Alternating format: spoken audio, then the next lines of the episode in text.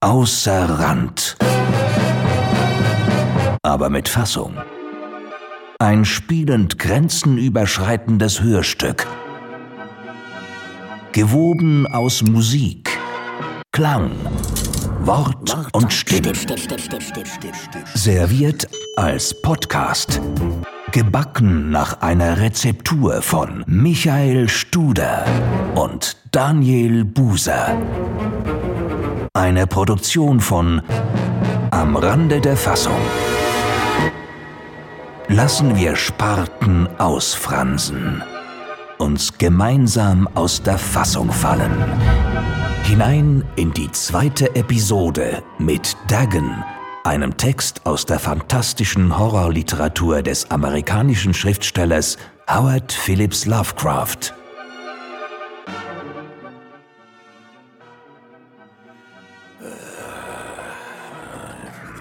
Kleiner Kaffee vielleicht. Hm. Das ist der Text. Ach so, ja, das. hm. Das H.P. Lovecraft.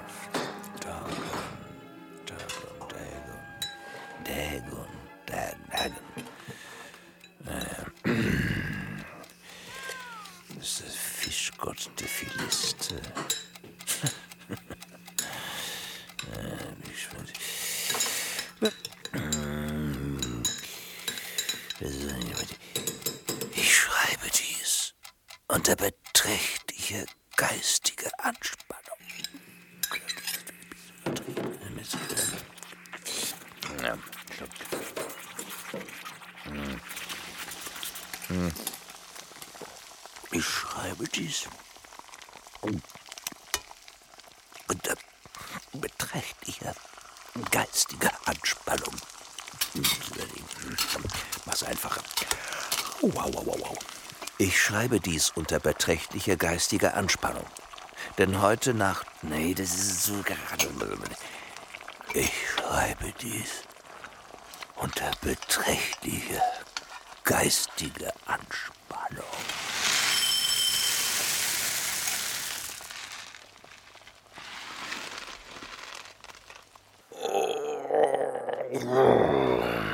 Schlafen gehen wäre gut. Oh, gut, okay. Also, ah, vielleicht tippt er es rein. Das ist. Ich schreibe dies unter beträchtlicher. Nee, das ist langweilig, langweilig. Hm, Na gut, ist dann Musik dabei. Gut, gut, gut. Ich schreibe dies unter beträchtlicher. Ah, hm, Gut. Hallo? Ja. Ich komme gleich runter. Ja. Blöd, okay, also gut. Text rein. Bis später mehr. Ja, gut, gut. Hm. Taschentücher, Taschentücher. Gut. Was habe ich alles? Schlüssel, habe ich alles beisammen. Okay, okay. Oh, Maske, Maske. Oh, gut, gut, gut.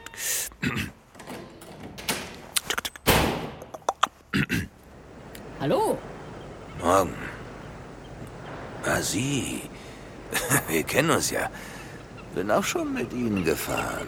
Ich weiß. Sind Sie nicht dieser Mitch äh, Gürtel? MG. Nennen Sie mich MG. Okay. Wohin geht's denn heute? Ins Tonstudio Blauer Wolf. Ah, gut. Das habe ich mir fast gedacht. Oh. äh, toll. Was, was ist das für ein Gefährt? Ein 73er Dagon. Dagon? Ja, ein Dagon Lovecraft. Ja, na, alles in Ordnung mit Ihnen? Ich, ich bin ein bisschen erstaunt. Ich hab's heute auch mit einem Dagon zu tun. Ich weiß. Ach so? Lesen Sie Dagon, den Klassiker der Horrorliteratur, zum ersten Mal ein? Ja. Aber mit Musik. Ich weiß, ich weiß. Ach so. Ja. Äh, Radio? Ähm, ja. ja. Kultur. Cultura. Kultur. Kultura. Culture. Kultur. Kultur. Und das zweite Standbein wäre eben mein Umfeld, der, mein Netzwerk, ähm, der Austausch mit anderen, ähm, also eben dieses Abhängigkeitsverhältnis eigentlich auch, ähm, das, das ähm, mein Sicherheitsgefühl ähm, stärken kann. Und daraus beziehen wir die Sicherheit. Wir haben jetzt trotzdem zum Schluss doch noch einigermaßen einen positiven Weg herausgefunden aus dieser Diskussion über die Unsicherheit. Also das war der Kulturstammtisch. Herzlichen Dank für die Teilnahme an diesem Gespräch und mein Name ist Erik Fackung. Sie hören Schweizer Radio FLS 5 mit der Sendung Postcard à Diskretion. Heute reisen wir mit offenen Ohren in den hohen Norden nach Norwegen ans internationale Postcard-Festival in Sonneur. Der Festival Trostpreisgewinner in der Kategorie Hörstücke Regional Spezial kommt erfreulicherweise aus der Region Basel und heißt am Rande der Fassung mit den Herren Studer und Buser. Ihre Hörstückserie trägt den Titel Außer Rand und entsprechend steigen wir vom Rand direkt ins Epizentrum ihrer Episode Nummer 2 ein. Dagon von H.P. Lovecraft. Ich schreibe dies unter beträchtlicher geistiger Anspannung. Denn heute Nacht werde ich nicht mehr unter den Lebenden weilen. Ohne einen Penny und am Ende des Vorrats der Droge, welche allein mein Leben erträglich macht, kann ich die Pein nicht länger erdulden. Ich. Ich werde mich aus diesem Mansardenfenster auf die schmutzige Straße darunter stürzen. Leite aus meiner Morphiumabhängigkeit nicht ab, ich sei ein Schwächling oder degeneriert. Wenn du diese hastig hingekritzelten Seiten gelesen hast, magst du zwar erahnen, aber nie gänzlich begreifen, warum ich das Vergessen oder den Tod suchen muss.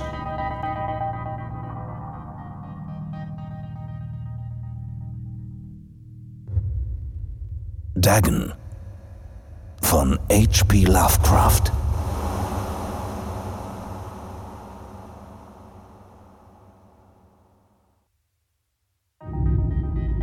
Es war auf einer der offensten und am wenigsten befahrenen Stellen des weiten Pazifik, dass der Dampfer, für den ich als Frachtaufseher verantwortlich war, einem deutschen Kaperschiff zur Beute fiel. Der große Krieg hatte erst jüngst seinen Anfang genommen und die Seestreitkräfte der Deutschen waren noch nicht so völlig aufgerieben, wie sie es später sein sollten. Daher wurde unser Schiff als rechtmäßige Beute betrachtet, während wir von der Mannschaft mit all dem Anstand und der Rücksicht behandelt wurden, die uns als kriegsgefangenen Matrosen zustand. Tatsächlich war die Aufsicht unserer Wächter so großzügig, dass es mir fünf Tage nach unserer Gefangennahme gelang, zu entkommen. Allein. In einem kleinen Boot, das versehen war mit Wasser und Vorräten für eine geraume Zeit. Als ich endlich frei und Wind und Wellen ausgesetzt war, hatte ich nur eine vage Ahnung von meiner Position. Ich bin nie ein fähiger Navigator gewesen und konnte anhand des Standes von Sonne und Sternen lediglich ungefähr feststellen, dass ich mich südlich des Äquators befand. Von Längengraden verstand ich nichts, und keine Insel und kein Küstenstreifen war in Sicht.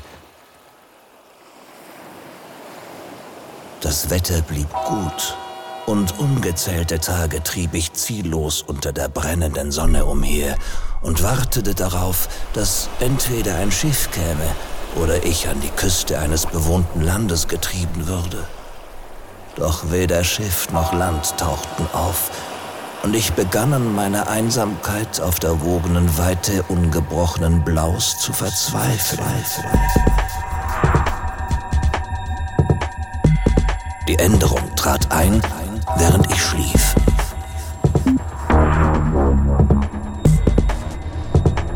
Die Einzelheiten werde ich nie kennen, denn mein Schlummer war zwar unruhig und geplagt von Träumen, wurde aber dennoch nicht gestört.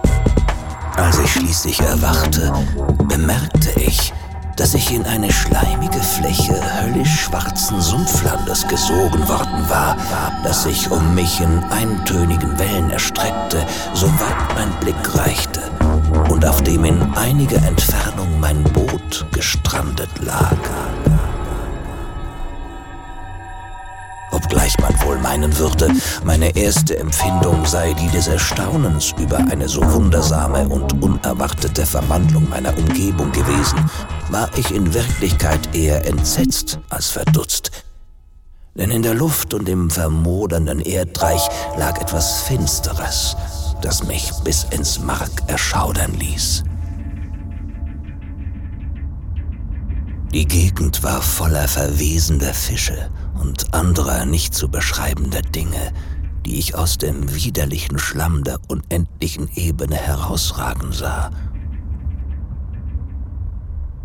Vielleicht sollte ich nicht darauf hoffen, mit bloßen Worten die unaussprechliche Scheußlichkeit vermitteln zu können, die in einer solchen absoluten Stille und Unermesslichkeit liegt.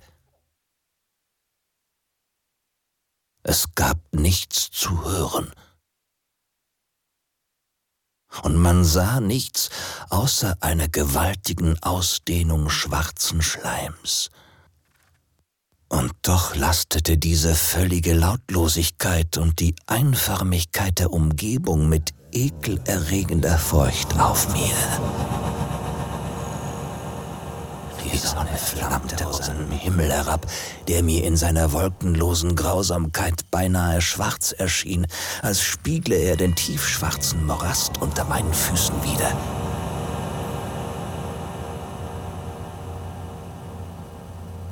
Als ich in das gestrandete Boot kroch, wurde mir klar, dass nur eine Theorie meine Lage erklären konnte.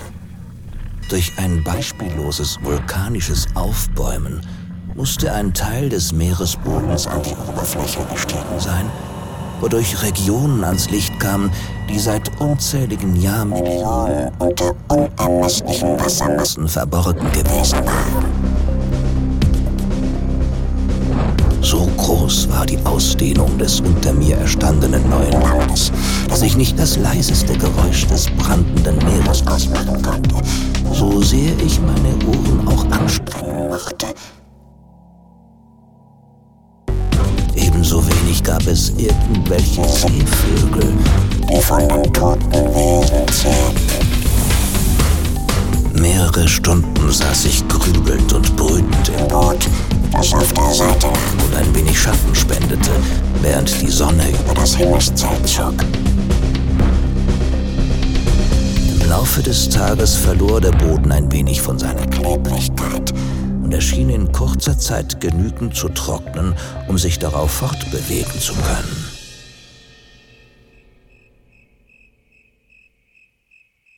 In jener Nacht schlief ich nur wenig, und am nächsten Tag machte ich mir ein Bündel mit Nahrung und Wasser zurecht und bereitete mich auf eine Reise über das Land vor, auf der Suche nach dem verschwundenen Meer und einer möglichen Rettung.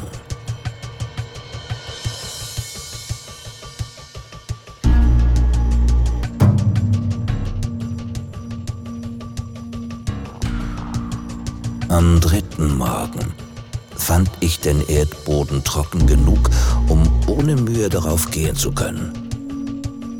Der Gestank der Fische trieb mich fast in den Wahnsinn.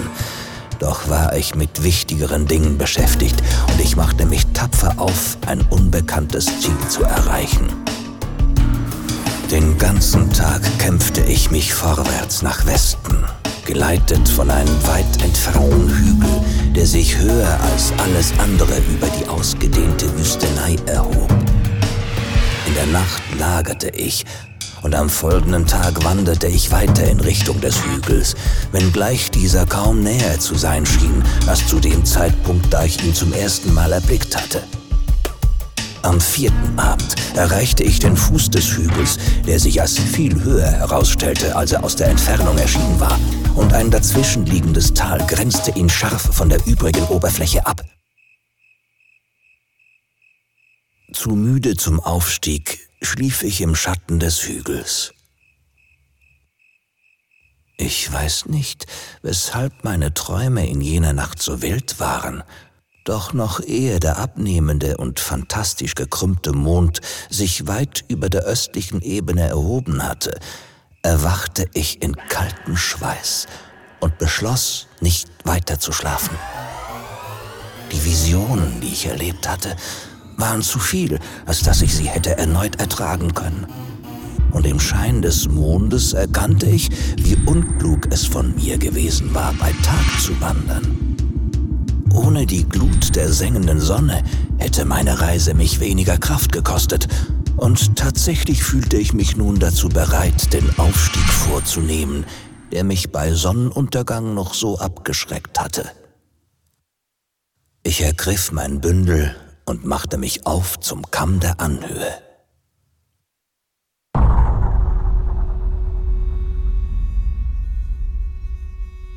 Ich habe gesagt, dass die ungebrochene Eintönigkeit der dahinwogenden Ebene ein Quell vagen Entsetzens für mich war. Doch ich glaube, mein Entsetzen war größer, als ich den Gipfel des Hügels erreichte und auf der anderen Seite in einen unermesslichen Abgrund oder Felskrater hinabstarrte, dessen schwarze Winkel der Mond nicht erleuchten konnte, weil er noch nicht hoch genug am Himmel stand.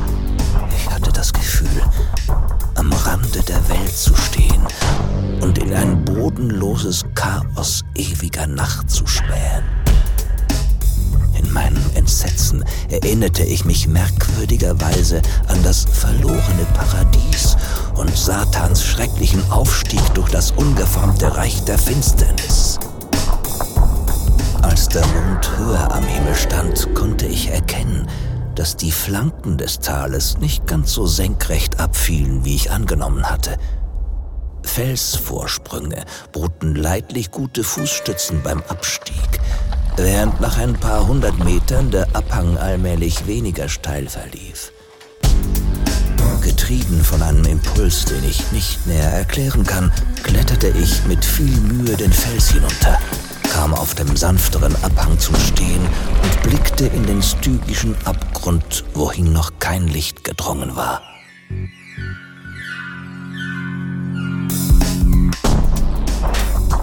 Sogleich wurde meine Aufmerksamkeit von einem gewaltigen und einzigartigen Gegenstand auf dem gegenüberliegenden Hang gefesselt, der sich ungefähr 100 Meter vor mir steil erhob. Einem Gegenstand, der im Licht des aufsteigenden Mondes weißlich schimmerte. Schon bald machte ich mir klar, dass es sich dabei lediglich um ein gigantisches Stück Stein handelte. Doch seine Konturen und seine Lage konnten nicht das Werk der Natur sein.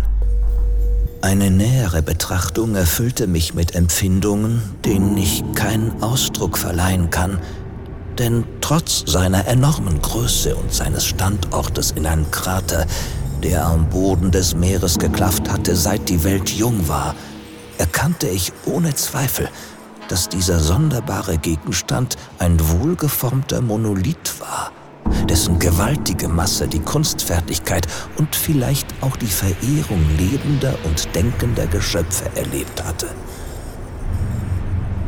Verwirrt und verängstigt obschon nicht ohne den gewissen Kitzel eines Wissenschaftlers oder Archäologen zu verspüren, untersuchte ich meine Umgebung etwas näher. Der Mond, der sich nun dem Zenit näherte, schien unheimlich und lebhaft auf die sich türmenden Steilhänge, die den Abgrund umsäumten, und offenbarte, dass ein breites Gewässer über den Boden strömte, welches sich in beide Richtungen dem Blick entzog und mir fast an den Füßen leckte, als ich auf dem Hang stand.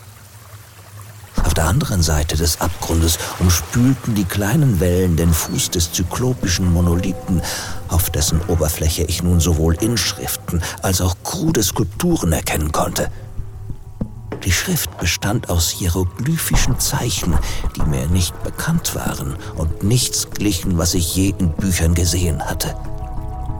Zum größten Teil bestanden sie aus vereinfachten Sinnbildern des Meeres, wie etwa Fischen, Aalen, Kraken, Krustentieren, Mollusken, Walen und so weiter.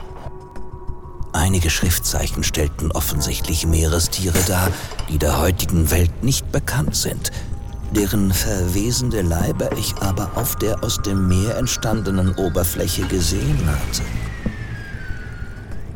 Es waren jedoch die gemeißelten Bildwerke, die mich am meisten in ihren Bann zogen. Über das dazwischenliegende Gewässer hinweg war wegen ihrer gewaltigen Größe eine Reihe von Flachreliefs zu sehen, deren Anblick den Neid eines Doré erregt hätte. Ich glaube, diese Dinge sollten Menschen darstellen. Zumindest eine gewisse Art von Menschen, wenngleich die Geschöpfe gezeigt wurden, wie sie sich Fischen ähnlich im Wasser einer Meeresgrotte tummelten oder einen monolithischen Schrein anbeteten, der ebenfalls unter Wasser zu sein schien. Von ihren Gesichtern und Gestalten wage ich nicht, im Einzelnen zu sprechen, denn die bloße Erinnerung daran raubt mir den Verstand. Grotesk und die Fantasie eines Poe und Bulwer übertreffend, wirkten ihre groben Umrisse verdammt menschlich, trotz der Schwimmhäute an Händen und Füßen, bestürzend großer und schwammähnlicher Lippen, glasige, hervortretende Augen und weitere Eigenheiten, an die ich mich nicht erinnern möchte. Merkwürdigerweise schien sie völlig unproportioniert gegenüber dem landschaftlichen Hintergrund gemeißelt zu sein, denn einer der Kreaturen wurde bei der Tötung eines Wals gezeigt, der kaum größer als sie selbst war. Ich bemerkte also, wie gesagt, ihre groteske Gestalt und sonderbare Größe, doch entschied ich, es müsse sich um die fantastischen Götter eines primitiven Stammes von Fischern oder Seefahrern handeln, eines Stammes, dessen letzter Abkömmling lange vor dem ersten Ahnen des Piltdown-Menschen oder Neandertalers von der Erde verschwunden war. Voller Ehrfurcht über diesen unerwarteten Blick in eine Vergangenheit, die das Fassungsvermögen des kühnsten Anthropologen weit hinter sich ließ, stand ich sinnend da, während der Mond einen merkwürdigen Widerschein auf den stillen Kanal vor mir warf. Dann plötzlich sah ich es. Mit nur einem leichten Scheim des Wassers, das seinen Aufstieg an die Oberfläche kennzeichnete, glitt das Ding über dem finstern Gewässer in mein Blickfeld gewaltig wie Polyphemos und widerwärtig wie ein riesiges Ungeheuer aus einem Albtraum schoss es den Monolithen hoch, um den es seine gigantischen schuppenbedeckten Arme schlang, während es sein scheußliches Haupt neigte und rhythmische Laute ausstieß. Ich glaube, in diesem Augenblick wurde ich wahnsinnig.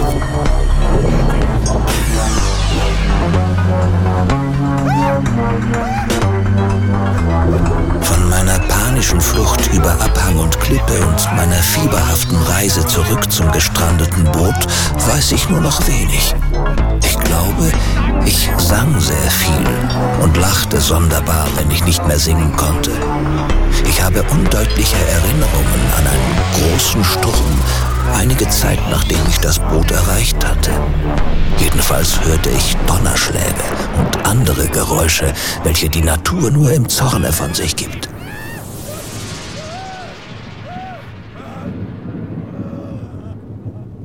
Als ich aus den Schatten erwachte, befand ich mich in einem Krankenhaus in San Francisco, wohin mich der Kapitän des amerikanischen Schiffes gebracht hatte, das mich in mein Boot mitten auf dem Ozean aufgelesen hatte. In meinem Delirium habe ich viel gesprochen, aber man schenkte meinen Worten nur geringe Aufmerksamkeit. Von einer aufgetauchten Insel im Pazifik wussten meine Retter nichts, und ich erachtete es nicht für nötig, sie von etwas überzeugen zu wollen, das sie nicht glauben würden. Einmal suchte ich einen berühmten Völkerkundler auf und amüsierte ihn mit sonderbaren Fragen über Dagon, den antiken Fischgott der Philister. Doch erkannte ich bald, dass er hoffnungslos konventionell geprägt war und bedrängte ihn nicht mit weiteren Fragen. Des Nachts, besonders wenn der Mond gekrümmt und im Abnehmen begriffen ist, sehe ich das Ding. Ich habe es mit Morphium versucht, doch verschaffte die Droge mir nur flüchtige Erleichterung und riss mich als hoffnungslosen Sklaven in ihre Klauen. Und nun, da ich kurz davor stehe, all dem ein Ende zu machen, habe ich einen ausführlichen Bericht zur Mahnung oder zum höhnischen Vergnügen meiner Mitmenschen geschrieben. Ich stelle mir häufig die Frage, ob es nicht alles nur ein Schemen war, ein bloßer Fiebertraum, als ich nach meiner Flucht von dem deutschen Kriegsschiff mit einem Sonnenstich und fantasierend im offenen Boot lag. Dies frage ich mich. Doch jedes Mal taucht zur Antwort eine entsetzlich lebhafte Vision auf. Kann nicht an die tiefe See denken, ohne über die namenlosen Dinge zu erschaudern, die vielleicht gerade in diesem Augenblick auf ihrem schleimigen Grund kriechen und zappeln, um ihre uralten Steingötzen zu verehren und ihre abscheulichen Abbilder in die unterseeische Obelisken aus wasserumspültem Granit zu kratzen. Ich träume von dem Tag, da sie aus den Wogen steigen werden, um mit ihren stinkenden Krallen eine kümmerliche, vom Krieg geschwächte Menschheit hinabzureißen. Dem Tag, da alles Land untergehen und der dunkle Meeresgrund inmitten eines allumfassenden Pandemoniums heraufsteigen wird. Das Ende ist nahe. Ich höre ein Geräusch an der Tür als drücke ein gewaltiger, glitschiger Leib dagegen. Es soll mich nicht finden. Oh Gott, diese Hand. Das Fenster. Das Fenster. Das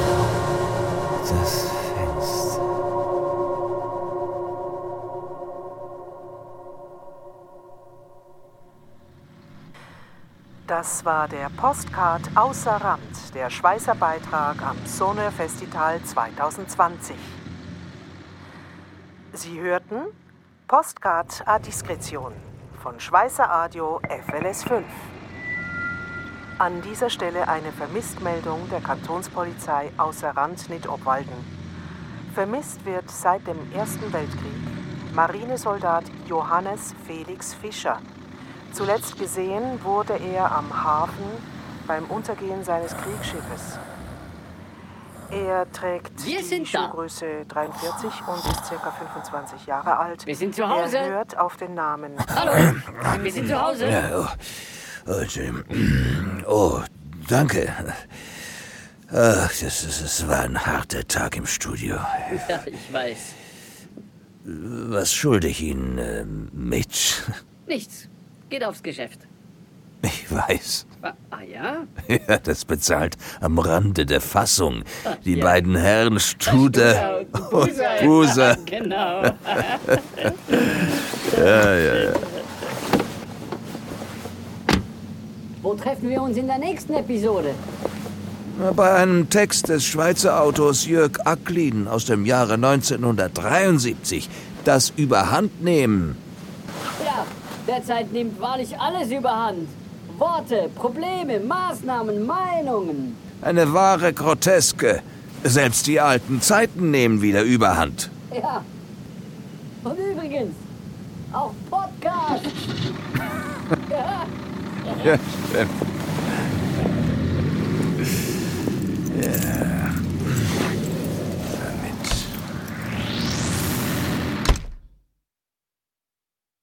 Außer Rand. aber mit Fassung. Ein Hörstück-Podcast mit einem Text von H.P. Lovecraft. Eine Produktion von Am Rande der Fassung mit Michael Studer und Daniel Buse. Zu Gast im Radio FLS 5 Franziska von Arx und am Kulturstammtisch Eric Facon. Produziert im Studio Blauer Wolf.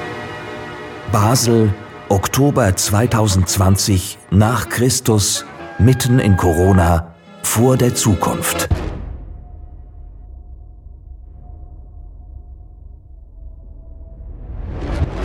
Vermisst wird seit dem Ersten Weltkrieg Mandarinensoldat. Entschuldigung, Mandarin, Mandarinensoldat. Hm. Zuletzt gesehen wurde er am Hafen beim Auslaufen seines Kriegsschiffes. Es wird immer undeutlicher. Wieder gegangen wurde. Wesen.